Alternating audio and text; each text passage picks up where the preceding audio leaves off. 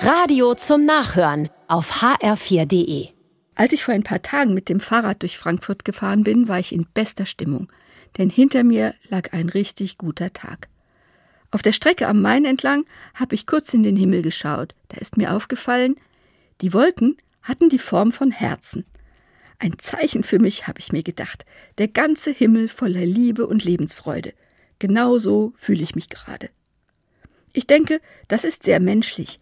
Zeichen sind unser Ding seien es Straßenschilder oder Schriftzeichen, Wolken am Himmel oder Sirenen in den Straßen. All das bedeutet etwas. Und manchmal beziehen wir es auch auf uns selbst. Wenn es mir gut geht, ist es ja in Ordnung. Geht es mir aber schlecht, dann kann es schnell mal ganz anders aussehen. Einmal bin ich mit einem schlechten Gewissen nach Hause gefahren.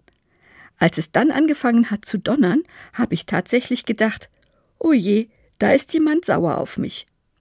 Natürlich glaube ich das nicht wirklich, aber trotzdem kann es meine Stimmung verstärken.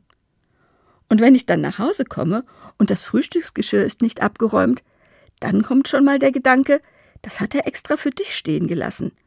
Und schon haben wir einen schönen Streit im Anmarsch. Die Fähigkeit, Dinge als Zeichen zu deuten, kann unglaublich hilfreich sein. Aber sie hat eben auch zwei Seiten und kann ganz schön runterziehen.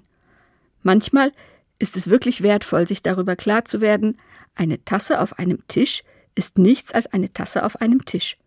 Ein Kreuz, das sind zwei Striche, und sie sprechen nicht zu mir. Wir Menschen sind es, die den Dingen Bedeutung geben, so wie in einer Kirche jede Farbe, jede Form, jede Figur eine Bedeutung hat, weil die Glaubensgemeinschaft das über Jahrhunderte so festgelegt hat. Unser Tun wird nicht von irgendeiner Instanz kommentiert, indem sie Kreuze oder Herzen an den Himmel malt. Mich immer wieder daran zu erinnern, das entlastet mich.